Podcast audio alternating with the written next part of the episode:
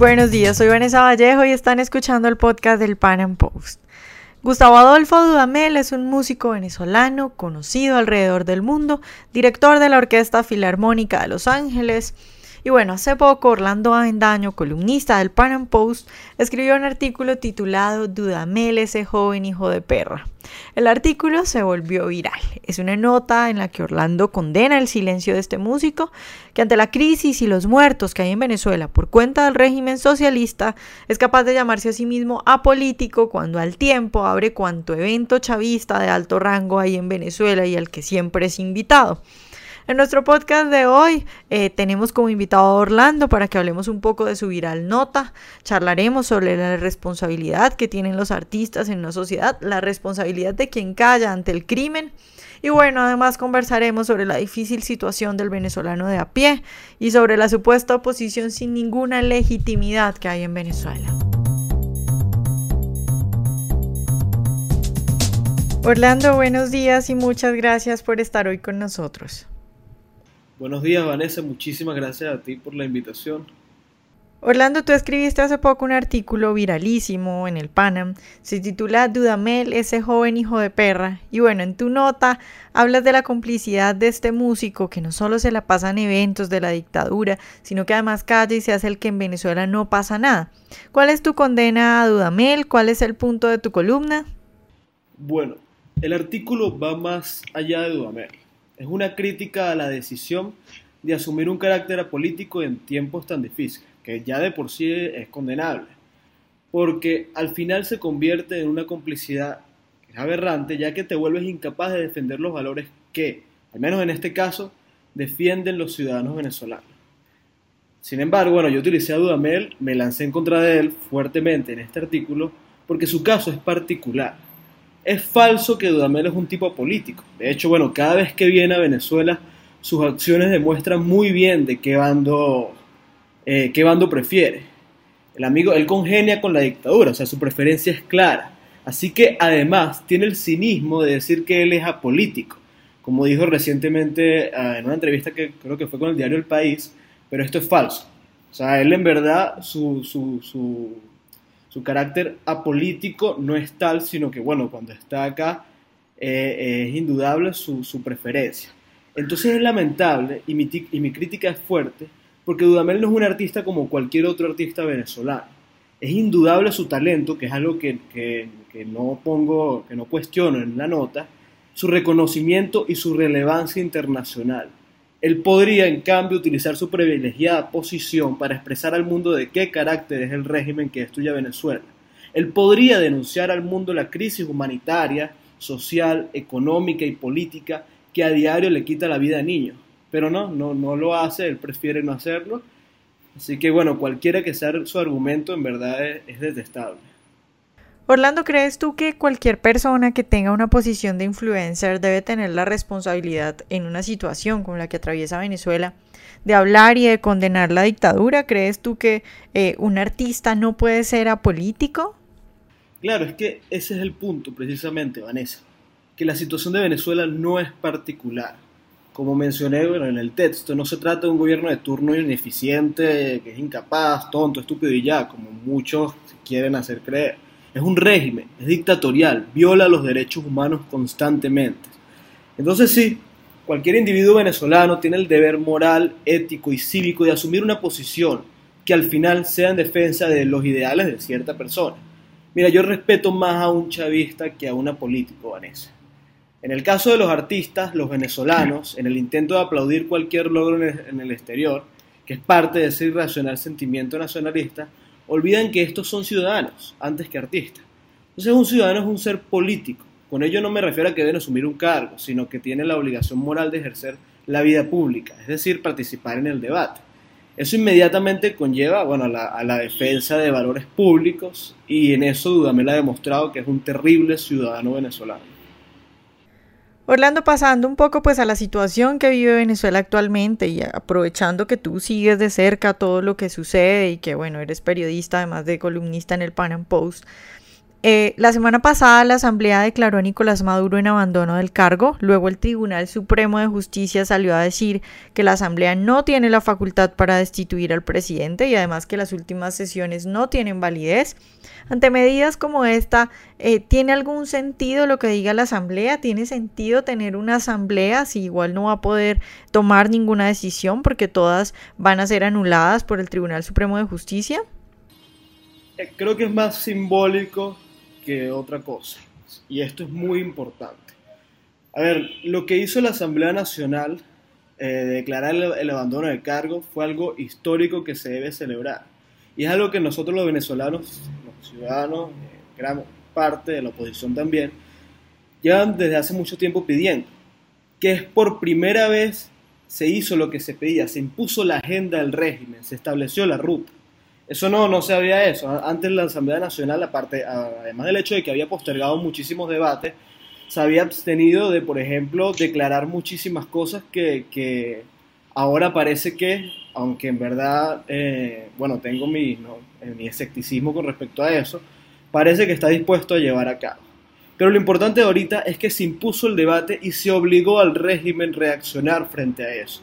Hoy el Tribunal Supremo de Justicia, evidentemente, porque es un régimen dictatorial, el Tribunal Supremo de Justicia va a tratar de, de, sí, impedir que la Asamblea tenga alguna facultad y al final la, facultad de la Asamblea, como te dije, es simbólico, pero importa. Importa porque da impulso a un movimiento mayor. Cuando, cuando se dio lo de la Asamblea, eh, hubo dos discursos muy importantes. Tuvo el de, el de Henry Ramos Alud, que fue un poco desesperanzador, pero también el de Freddy Guevara eh, Freddy Guevara dijo que, lo importante de esa de ese declaratoria de la Asamblea es que se debía hacer cumplir. Entonces, eso es lo que debe ocurrir ahora. Orlando, ¿cuál es el papel que juega la oposición? Eh, vemos que inician diálogos, por lo menos este año pasado se iniciaron incontables veces diálogos que nunca terminaron en nada. Sus dirigentes, eh, la mayoría son socialistas e incluso dentro de la MUD pues están eh, separados. Hay algunos que se unen a las iniciativas de diálogo del gobierno y otros que van en contra. Entonces, con una MUD así, ¿qué se, ¿qué se puede decir de la supuesta oposición? ¿La MUD sí representa la oposición? ¿Qué rol crees tú que está jugando la MUD en este momento en Venezuela? Claro, el problema es que hay dos oposiciones. Está la oficial y la oposición verdadera. Y esto no es reciente, porque ahora sale Enrique Capriles e incluso otros opinadores a decir que, bueno, que el gobierno está tratando de crear una oposición a su, a su gusto. Esto es, de hecho, viene ocurriendo desde hace varios meses, incluso años. Tenemos por un lado una oposición que ha asumido el reto de rescatar la libertad de Venezuela. Y por otro, una oposición cuyas libertades del país no le interesan. Y simplemente, o sea, y ya. Simplemente busca mantener sus, sus espacios y sus privilegios. Punto. Eso es lo que le importa. El riesgo es demasiado grande para ellos o, bueno, puede llegar a pensar otra cosa. Porque en verdad yo a estas alturas, oye, no tiene sentido para mí y creo que para muchos venezolanos que se hayan cometido tantos errores a espaldas de que fueron eh, eh, muchos los advirtieron e y a pesar de eso se cometieron. Entonces, lo bueno de esta coyuntura es que permite a los ciudadanos poder identificar a uno y a los otros. Pero para ello se necesita, bueno, ser escéptico, crítica y sobre todo memoria. Porque es imperdonable que un partido como Un Nuevo Tiempo, que desde hace meses viene teniendo una conducta reprobable, firmaron el presupuesto de la dictadura, criticaron acciones del Mercosur contra Venezuela, contra la dictadura de Venezuela, forzaron un diálogo que había muerto, no aparecieron en una sesión de la Asamblea que iba a designar, a designar rectores, etc. Entonces no es perdonable que ahora la unidad, le hace Jesús Chubo Torrealba, eh, se ande fotografiando con su líder en Zulia y además en un acto dantesco, una celebración justo en el momento en el que la dictadura lleva a cabo una persecución en contra de voluntad popular. El ciudadano carece, no, no tiene, al menos por los momentos, un liderazgo que en verdad represente lo, que debe, lo que debería representar, que es la búsqueda de ese rescate de la libertad. Hay algunos vestigios, pero o son muy rechazados por, por diferentes razones, o bueno, uno son presos políticos, etc. Entonces la situación es difícil en cuanto a liderazgo. La verdad es que el ciudadano tiene ahora una responsabilidad muchísimo mayor de la que, por ejemplo, debería tener cuando se tiene un liderazgo importante. En octubre del año pasado, cuando se decretó que eh, estábamos en dictadura y todo esto, y se habló muchísimo, pero se hizo poco, la Mesa de la Unidad trazó una ruta muy importante. Parte de la ruta era llevar varias estrategias al mismo tiempo para impulsar la salida. Esto para mí eh, eh, fue muy acertado, pero bueno, evidentemente no se logró, llegó el diálogo, etc. Pero la ruta implicaba, por un lado, atacar con la Asamblea Nacional, que es lo que se hizo ahorita con la declaración del abandono de cargo, y por el otro lado, una movilización ciudadana, es decir, imponer el poder ciudadano, hacer que éste sobrepase la dictadura y al mismo tiempo va a sobrepasar el liderazgo. Entonces, bueno, ahorita se convocó, por ejemplo, una marcha para el 23 de enero. Eh, me parece muy... Eh, ajá, el día 23 de enero para Miraflores. Me parece muy bien, creo que se debería llevar a cabo, creo que se debió haber llevado a cabo el 3 de diciembre cuando se convocó el año pasado. Y, y bueno, lo importante acá es que la oposición venezolana debe forzar una situación que imponga una disyuntiva a las Fuerzas Armadas, porque está este factor que no podemos dejar a un lado. Eh, Diego Arre, que es el ex embajador eh, venezolano, un diplomático muy importante, a quien eh, yo respeto, él dice muy claro que no hay salida sin las Fuerzas Armadas. Esto es verdad. No, no es posible una salida de las Fuerzas Armadas pero la oposición tiene, y sé que es un riesgo muy grande y sé que muchos de los líderes no están dispuestos a asumirlo, pero la oposición debe impulsar o imponer una coyuntura que a la vez imponga una disyuntiva a las Fuerzas Armadas. Es decir, o continúan cometiendo violaciones de derechos humanos de manera sistemática, o en cambio colaboran con la ciudadanía en el rescate de la libertad. este escenario no se ha impulsado, no parece no haber eh, intención de hacerlo. Y, y sí, hasta ahora no se ha presentado, pero creo que es el escenario que la oposición debe forzar. Porque hay que hablar claro y los, y los, y los líderes y ciudadanos viven también una constante negación de la realidad que tratan de, de, quitarle de alguna manera el carácter dictatorial que tiene esta, este régimen. No hay salida democrática, no es posible una salida democrática, no es posible una salida eh, como muchos quisiéramos, incluso, bueno, yo como todos quisiéramos, pero hay que eh, entender la, el carácter de este régimen, hay que entender la situación, no hay salida democrática, hay que imponer una, una situación en donde los ciudadanos eh, obliguemos a las Fuerzas Armadas a actuar en favor de la, de la libertad, del rescate de la libertad. Orlando, ¿tú cómo analizas el sentimiento del pueblo venezolano? Es decir, en Venezuela es claro que hay un rechazo eh, rotundo y generalizado a Maduro.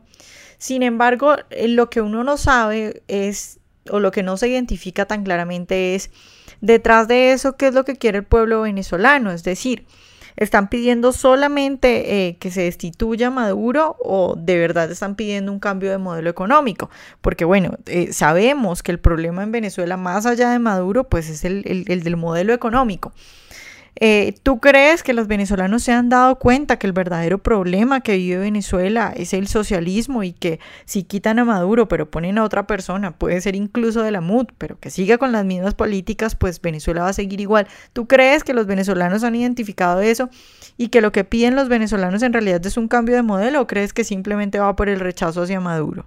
Es un tema muy importante porque la verdad es que no sabría responderte qué es lo que aspiran los ciudadanos, los ciudadanos como tal, los de a pie, los, que, están, los que han, ah, han padecido esto y antes estaban acostumbrados a este modelo. Pero en el caso de los líderes, estamos viendo un o, se ve un problema muy importante, que es que, por ejemplo, oye, la, esposa de Leopoldo López, Lilian Tintoria, aparece en televisión defendiendo el legado de Hugo Chávez o diciendo que, Voluntad Popular es un partido socialista. Mira, evidentemente el problema acá es ideológico, porque también vemos opinadores, intelectuales queriendo absolver la ideología, eh, dejándola a un lado y, no, no creando la, evidente relación que existe entre la ideología, que es el socialismo, y el carácter dictatorial de esta dictadura. ¿Eso con qué intenciones? Bueno, con, eh, o sea, nosotros siempre hemos tenido una intelectualidad de izquierda. Eh, creo que de esa forma también aspiran llegar más al ciudadano, de alguna manera a los chavistas, pero es una estrategia completamente errónea porque no va a resolver el problema de base. El problema aquí es también el modelo. Así que mientras no se cambie realmente el modelo, no se haga un cambio de, o, no se condene, evidentemente, que es el, la fuente ideológica del régimen, creo que no se va a lograr muchísimo con un cambio simplemente del Ejecutivo o de los poderes o, limpiar las instituciones. Se debe dar un cambio muchísimo más profundo y es lamentable que desde el liderazgo no se impulse esto. Son muy pocos los líderes que han sido capaces de identificar que aquí lo que hay que buscar es el rescate de la libertad y no simplemente un cambio de modelo, un cambio de sistema, el cambio del ejecutivo o, simplemente, no sé, o mejorar o un problema de ineficiencia, como algunos lo señalan. Orlando, eh, ya para terminar, yo quisiera preguntarte, pues tú que vives en Venezuela, que sabes eh, eh, cómo, cómo, vive un venezolano actualmente, y sobre todo para nuestros oyentes de otros países en Latinoamérica, pues desde afuera, tú debes saber que hay mucha gente que, por ejemplo, dice cosas como, no, en Venezuela no la están pasando tan mal, los noticieros dicen mentiras, exageran las cosas, pobreza hay en todo el mundo. Entonces yo quisiera que tú, pues como venezolano, que vive el día a día de un venezolano de a pie, nos cuentes eh, ¿Cómo están viviendo ustedes? ¿Cuál es la situación que están viviendo los venezolanos en este momento?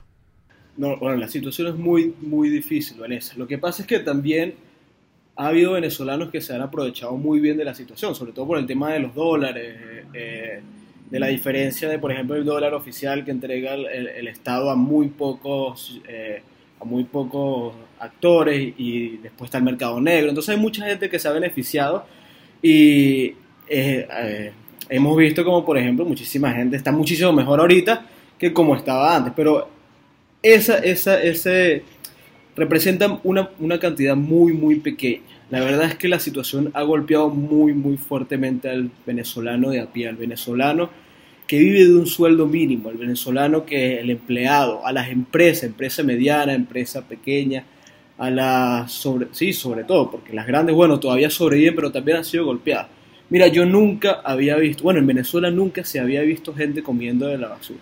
Vanessa, no tienes idea de, la, cantidad de gente que hoy yo salgo de mi casa y, en, donde están las bolsas de basura hay cuatro o cinco personas buscando basura.